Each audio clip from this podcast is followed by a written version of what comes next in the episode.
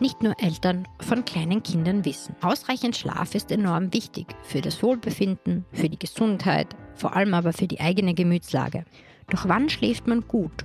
Und wie schläft man wieder ein, wenn man um 2 Uhr morgens aufwacht und sich das Gedankenkarussell unerbittlich zu drehen beginnt? Diese Fragen versuchen wir in dieser Folge von Ist das gesund zu beantworten. Mein Name ist Martina Marx, ich bin Gesundheitsredakteurin der Kleinen Zeitung. Mir gegenüber sitzt Angelika Kugi vom Schlaflabor Villach. Herzlich willkommen bei Ist das gesund, Dr. Kugi. Ja, ein herzliches Grüß Gott, Retour. Wir sprechen heute über gesunden Schlaf. Beginnen wir mal mit der Frage, wann ist Schlaf denn erholsam? Man spricht, ist auch das korrekte und richtige Wort, das Sie verwendet haben, von einem erholsamen Schlaf, wenn wir am nächsten Tag die uns gestellten Anforderungen halt gut bewältigen können. Wenn wir ausgeschlafen sind, wenn wir einfach wach sind, dann spricht man von einem erholsamen Schlaf. Mhm. Jetzt hört man ja immer wieder unterschiedliche Zahlen. Die acht Stunden Schlaf zum Beispiel hören wir immer wieder und sehr regelmäßig. Ist das bei jedem gleich? Heißt das, wenn ich acht Stunden schlafe, ist das für mich ausreichend? Natürlich nicht. Zunächst mhm. einmal prinzipiell über die Schlafdauer sprechen, dann weiß man, dass wenn man so eine, eine Gaußsche Verteilungskurve über, über viele, viele Menschen legt, dass die durchschnittliche Schlafdauer sieben bis neun Stunden beträgt. Da gibt es natürlich viele Untersuchungen, was ist gesund oder wer lebt länger, kürzer. Prinzipiell unter sieben Stunden Schlaf ist für die meisten Menschen zu wenig und über neun Stunden Schlaf ist zu viel in dem Sinne, dass man halt einfach aus diesen ganzen Untersuchungen herausgefunden hat, wenn jemand wirklich viel und lange schlaft, ist er natürlich vielleicht auch schon krank, dass er so ein hohes Schlafbedürfnis hat. Also so sieben bis neun Stunden wäre so eine normale Schlafdauer. Mhm. Und ich glaube, was wir für unsere Zuhörerinnen und Zuhörer auch noch sagen müssen, wir sprechen ja jetzt von Erwachsenen. Bei Kindern, bei Jugendlichen ist es ja wieder anders. Und das ist ein zu großes Thema, das wir heute gar nicht aufmachen wollen. Mhm. Ja, Richtig. Das heißt, wir haben schon gesprochen, man kann insofern zu viel schlafen, als das könnte ein Indiz sein für gewisse Erkrankungen. Da würde ich dann nachher noch gern dazu kommen. Aber wenn wir jetzt auch noch bei der Schlafdauer bleiben, Powernaps sind sehr kurze Schlafeinheiten. Sind die sinnvoll? Die sind sicherlich sinnvoll. Prinzipiell ist es natürlich individuell zu entscheiden. Aber wenn jemand mir sagt, ich brauche ein Powernap, das ist ja zum Beispiel in anderen Gesellschaften, wie in Japan ist das gang und gäbe. Wenn man einmal in Japan war, da sieht man, diese Leute schlafen immer und überall kurz, ja, also in, in ihren Schnellzügen, wo auch immer. Das heißt, wenn jemand davon profitiert, ist das sicher sinnvoll. Wenn es jetzt um Leute geht, die aber in der Nacht schlecht schlafen und untertags andauernd irgendwie kurz einschlafen, dann ist das natürlich kontraproduktiv. Mhm. Ich verstehe. Was hilft mir denn, wenn ich jetzt in der Nacht aufwache? Also bei mir ist es meistens halb drei in der Früh und ich dann nicht mehr einschlafen kann. Naja, zunächst müsste man einmal schauen, äh, prinzipiell ist es nicht normal. Ja, da würde man eigentlich dann schon, wenn das über wirklich, man sagt, wenn eine Schlafstörung über drei Monate anhält und dann drei Nächten pro Woche auftritt, ist sie chronisch und an und für sich sollte man nicht mitten in der Nacht aufwachen und dann vor allem nicht mehr einschlafen können. Prinzipiell ist das Wichtigste, wenn man jetzt davon ausgeht, dass hat jemand regelmäßig, schläft dann nicht mehr ein und vor allem ist auch am nächsten Tag eben nicht erholt, weil dann mhm. spreche ich auch erst von einer Schlafstörung, wenn ich am nächsten mhm. Tag nicht erholt bin, dann äh, müsste man sich überlegen, warum ist das so? Der häufigste Grund sind natürlich oft so anerlernte, man nennt das psychophysiologische Insomnie, so eine anerlernte, anerlernte, eine konditionierte Schlafstörung, dass man einfach zu wenig entspannt ist. Und mhm. wenn man dann wirklich aufwacht, man sollte im Bett eigentlich nur wirklich schlafen, ja, schlafen mhm. oder Sex so heißt, weil man sollte dann, wenn das passiert, eigentlich aufstehen und bekannter Schlafprofessor aufs Graz hat dann immer gesagt, sich vielleicht zu einem Grübelstuhl setzen, wenn dann die hm. Gedanken quasi überkommen und man zum Grübeln anfängt. Mhm. Das heißt, wenn ich äh, liegen bleibe und einfach nur versuche, wieder einzuschlafen, ist das eigentlich gar nicht die richtige Wahl, sondern kurz mal aufstehen und die Gedanken fließen lassen.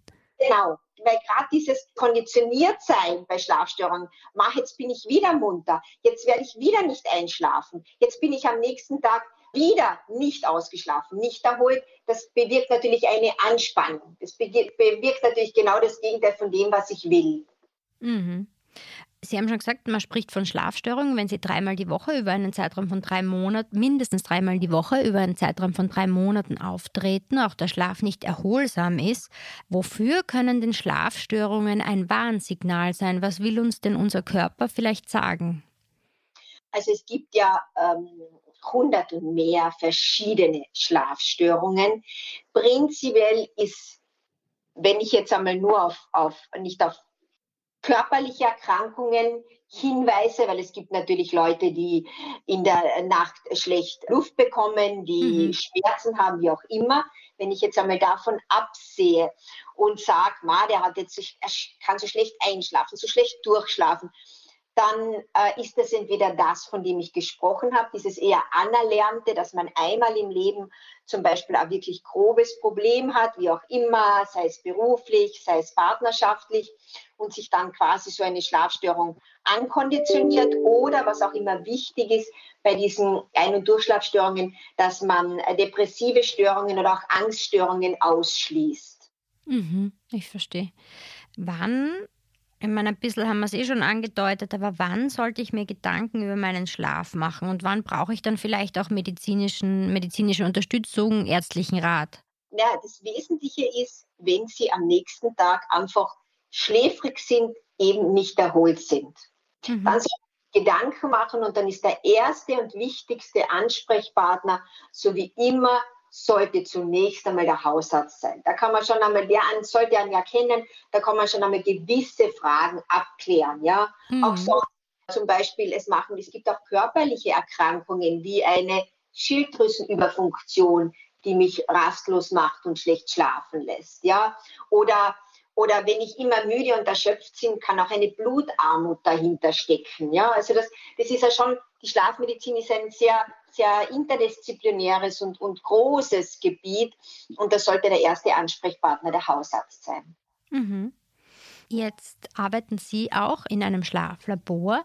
Wenn, wie muss ich mir denn das als Laie vorstellen? Was passiert denn da? Also in einem Schlaflabor, Polysomnographie eben mit dem entsprechenden Fachwort ausgedrückt, wird der Schlaf genauestens untersucht. Und wenn ich den Schlaf untersuchen will, dann muss ich Gehirnströme messen einmal. Das ist einmal das Erste. Das heißt, man hat am, am Kopf Elektroden, die die Gehirnströme messen, weil davon, da weiß ich dann, wie viel Leichtschlaf hat jemand, wie viel Tiefschlaf, wie viel Traumschlaf, hat mhm. er Aufwachreaktionen. Das ist einmal das, der eigentliche Schlaf. Dann messe ich natürlich die Atmung ganz genau. Hat jemand Atemaussetzer, die sogenannte Schlafapnoe, eine der wichtigsten und häufigsten Erkrankungen im Schlaf. Dann wird natürlich ein EKG mitgeschrieben, die Herzfrequenz gemessen. Es wird auf unruhige Beine geschaut. Es wird die Sauerstoffsättigung gemessen.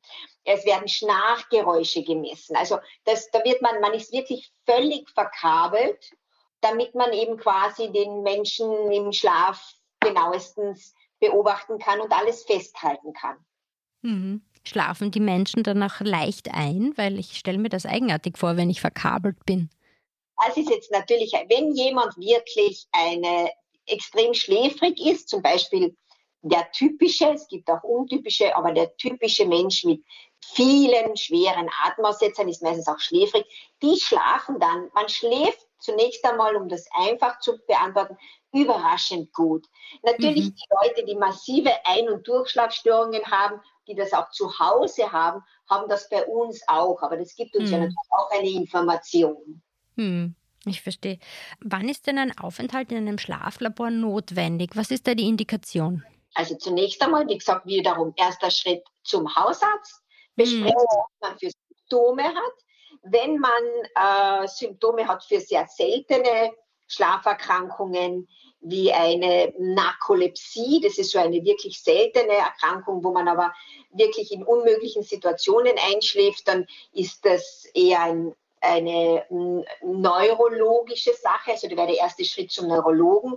Wenn man, was natürlich eben als sehr häufig ist, wie bereits erwähnt, eine Schlafatemstörung hat, am einfachsten ausgedrückt sind das die massiven lauten Menschen, äh, die massiven lauten Schnarchgeräusche, die jemand macht, die jemand unregelmäßig hat, wo man eben die Atemaussetzer beobachtet, dann wird äh, einem der Hausarzt zu einer Voruntersuchung überweisen zum Lungenfacharzt oder auch gewisse Internisten machen das teilweise. Dann bekommt man quasi ein Gerät mit nach Hause, schläft zu Hause damit und dann äh, bekommt der Arzt, der die Untersuchung macht, einen gewissen ähm, Wert heraus. Jemand hat Atemaussetzer, keine. Und dann wird gesagt, Sie müssen zur weiteren Abklärung ins Schlaflabor ja oder nein. Mhm. Okay, das heißt, im Normalfall sind dann aber die, die Patientinnen und Patienten einmal bei euch, äh, eine Nacht. Richtig, korrekt. Das ist die sogenannte Diagnosenacht. Ja, wenn man da jetzt von unserem großen Schlaflabor im LKH Villach spricht, das ist eine Diagnosenacht. Und wenn wir befinden, dass der Patient zum Beispiel, und das sind eben sehr viele Patienten, eine Therapie braucht, zum Beispiel gegen Atemaussetzer, dann kommt er noch einmal und in dieser Nacht wird dann der Patient auf eine geeignete Maske und ein Therapiegerät eingestellt und bekommt das dann am nächsten Tag mit nach Hause. Mhm. Okay, das heißt, das eine ist, wir erstellen die Diagnose und das andere ist, wir schauen, dass wir das Problem dann beheben, sozusagen. Ja. Mhm. Wenn wir jetzt mal von der Maske absehen, von einer Schlafmaske oder so absehen, was fördert denn grundsätzlich, ganz grundsätzlich guten Schlaf zu Hause? Naja, das sind diese Schlafhygiene-Regeln, wie wir sie nennen, mhm. dass man sagt, ist es, das ist eh in aller Munde, auch immer zu den gewissen äh, Tagen, wie es im Jahr gibt, Tag des Schlafes und so weiter. Was ist mhm. wichtig? Ein gewisses Ritual am Abend, am Abend, später oder bereits am Nachmittag, je nachdem wie empfindlich man ist, natürlich keine koffeinhaltigen Getränke auch kein Leistungssport in den Stunden vor dem Schlafengehen, weil das ja eher unseren Sympathikus, also das sind wir eher dann wieder aufgeweckt an, also unser sympathisches Nervensystem mhm. aktiviert. Mhm. Kein Leistungssport, kein Koffein, auch Alkohol, der ja von vielen als Einschlafhilfe benutzt wird. Man schläft dann zwar rascher ein, aber man schläft schlechter durch. Das zeigen mhm. alle wissenschaftlichen Arbeiten. Dann die Temperatur. Es soll nicht zu heiß sein, nicht zu kalt sein. Es soll finster sein, das weiß man immer mehr. Natürlich gibt es auch Personen, die sind weniger empfindlich, aber es soll mhm. finster sein im Schlafzimmer. Das hat damit zu tun, dass unsere im Gehirn haben wir eine Drüse, die heißt Zirbeldrüse, die produziert Melatonin. Und wenn es finster ist, wird dieses Schlaf Hormon, wie es genannt wird, produziert. Wenn es zu hell ist, wenn also Licht auf unsere Netzhaut trifft, dann wird dieses Schlafhormon, dieses Melatonin nicht produziert. Das wird dann gehemmt. Und das hat auch viel damit zu tun mit, mit am Abend Bildschirmarbeit, blaues Licht oder überhaupt die Lichtquelle. Das sollte man nicht machen, weil das hemmt zu sehr die Melatoninproduktion. Mhm. Sie haben es schon angesprochen, die, die Bildschirmarbeit. Da gibt es ja auch immer wieder Meldungen. Und Sie haben es ja auch schon angesprochen, im Schlafzimmer sollte man nichts anderes tun, als schlafen und Sex haben. Das heißt ja auch, das Handy ist wahrscheinlich ein Gegenstand, das im Bett nichts verloren hat, oder? Was, was sagt denn die Wissenschaft da dazu?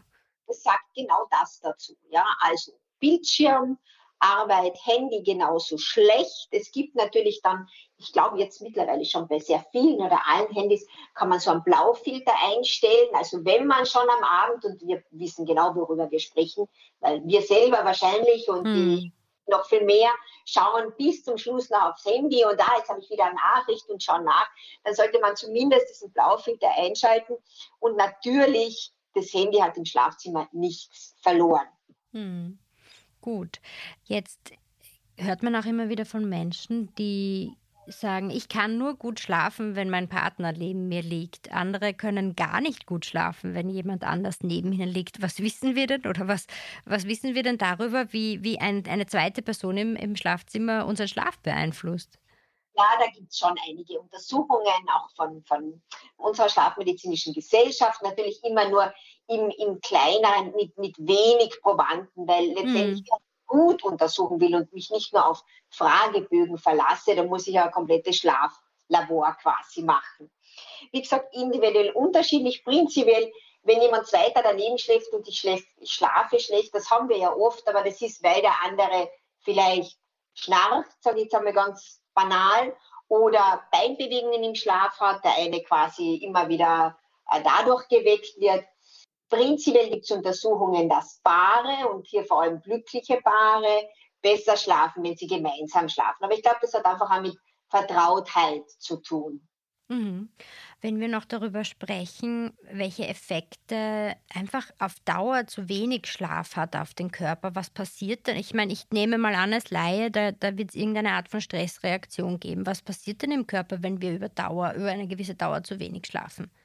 Völlig korrekt. Dieser, dieser Gegenspieler, eben wenn man so will, von, von dem Schlafhormon, von dem Melatonin, wäre ja unser Stresshormon, das Cortisol. Mhm weiß ganz genau, dass zu kurzer Schlaf mit vielen, vielen Erkrankungen assoziiert ist, zumindest einmal. Ja? Also nicht nur zum Beispiel wirklich Atemaussetzer mit, mit Sauerstoffabfällen führen zu, unter anderem, ich nenne jetzt einfach den hohen Blutdruck, sondern auch ein, zu schlechter, ein zu kurzer Schlaf. Das mhm. mit kardiovaskulären Folgeerkrankungen auch. Mhm. Gut, wir haben es schon angedeutet, aber um, um am Ende noch mal ein bisschen zusammenzufassen. Unsere Zuhörerinnen und Zuhörer, die vielleicht unter Schlafstörungen leiden oder zumindest schlecht schlafen, nennen wir es mal so, fassen wir noch mal zusammen, was, was raten Sie ihnen, die ersten Anlaufstellen, wie sollen sie vorgehen? Wie ich schon gesagt habe, ganz wichtig, man kommt nicht einfach so in, in ein Schlaflabor, sondern wesentlich ist es einmal dem Hausarzt zu sprechen, worunter leide ich eher unter Einschlafstörungen, unter Durchschlafstörungen, Schlafhygiene, wo ich schon ein bisschen was angedeutet habe, mhm. am Abend eben noch Möglichkeit und auch am Nachmittag bereits koffeinhaltige Getränke vermeiden, kein Leistungssport am späten Abend machen, das einfach äh, entsprechende Umgebung schaffen, Rituale einführen. Und wenn man dann wirklich nicht weiterkommt, dann muss man mit dem Hausarzt reden. Das Wesentliche und Wichtigste wären dann das Erlernen von Entspannungsübungen oder eine sogenannte kognitive Verhaltenstherapie. Das klingt jetzt alles wunderbar, weil wir wissen, wie begrenzt diese therapeutischen Möglichkeiten leider sind. In mhm. Deutschland ist das zum Beispiel schon auf Krankenschein digital, ja. Das heißt, ich kann wirklich an so einem Programm teilnehmen über den Computer. Nach Möglichkeit nicht kurz vor dem Schlafen gehen, aber das, es geht mhm. darum, dass man Entspannungsübungen lernt, dass man sich wieder konditioniert, dass man gut schläft. Das ist eigentlich auch das am besten funktionierende. Mhm. Und nur im Ausnahmefall und für kurze Zeit und in niedriger Dosierung können natürlich auch einmal Schlafmedikamente zum Einsatz kommen. Das ist auch manchmal notwendig. Das stimmt, das haben wir noch gar nicht angesprochen, eigentlich die Schlafmedikamente, weil die sind ja grundsätzlich ganz breit verfügbar. Ne? Aber so wie Sie sagen, wahrscheinlich wirklich nur über kurze Phasen einzusetzen. Es gibt einfach Situationen, äh, wie auch immer, eben große Lebenskrise, was auch sein kann, man erfährt eine schwere Diagnose. Da braucht man, man sagt halt nicht länger als für zwei Wochen, ein eigentliches Schlafmittel. Da gibt es ja auch verschiedene, wenn ich von einem Schlafmittel rede, rede ich von den Z-Substanzen oder auch hm. von Substanzen in Richtung jetzt Valium-ähnlichen Substanzen. Bitte in Kürze, das Problem ist, dass die alle abhängig machen. Und wir haben ganz viele, wenn ich so sagen darf, einmal ältere Patienten, die wirklich abhängig sind. Und das Problem ist, die brauchen dann nicht nur eine halbe Tablette, mit der Zeit vielleicht zwei oder drei. Mhm. Ich verstehe. Das heißt, da wird der Bedarf dann natürlich durch die Abhängigkeit gefördert bzw. gesteigert. Dr. Kugi, das war's auch schon. Vielen Dank für die sehr, sehr prägnanten Antworten. Vielen Dank für den Besuch im Podcast. Und unseren Zuhörerinnen und Zuhörern kann ich nur sagen, wenn Sie mögen, hören wir uns in zwei Wochen wieder. Bis dahin bleiben Sie gesund und schlafen Sie gut.